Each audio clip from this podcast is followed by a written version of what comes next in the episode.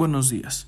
El día de hoy nos acompañan dos grandes médicos especializados en las reacciones químicas que tiene el cuerpo humano, en este caso mayormente el cerebro. El día de hoy nos platicarán sobre algunas reacciones que tiene el cuerpo humano conforme a las hormonas que nuestro cerebro segrega en ciertas situaciones. Buenas tardes a todos. Les habla el especialista en bioquímica Iván Ataide y el neurocirujano Sergio Ruiz.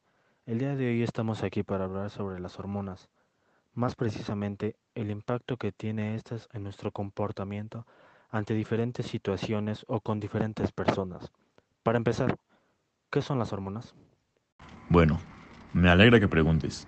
Se entiende que las hormonas son los mensajeros químicos del cuerpo que controlan numerosas funciones y circulan a través de la sangre hacia los órganos y los tejidos.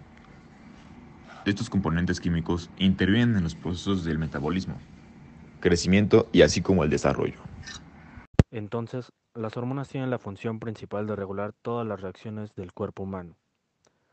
Esto es fascinante gracias a que estas pequeñas sustancias pasan por cada rincón de nuestro cuerpo y podemos seguir viviendo con total seguridad.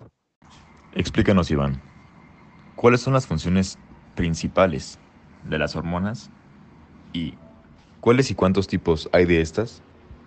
Entre las funciones más importantes reguladas por las hormonas se encuentran el correcto funcionamiento de múltiples órganos, el crecimiento y desarrollo del cuerpo humano, la reproducción, las características sexuales y el uso y almacenamiento de energía y el control de los niveles en la sangre de líquidos, sal y glucosa.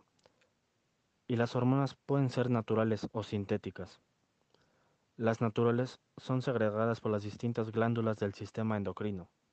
Además, según su naturaleza química, pueden ser derivadas de aminoácidos, peptídicas o lipídicas.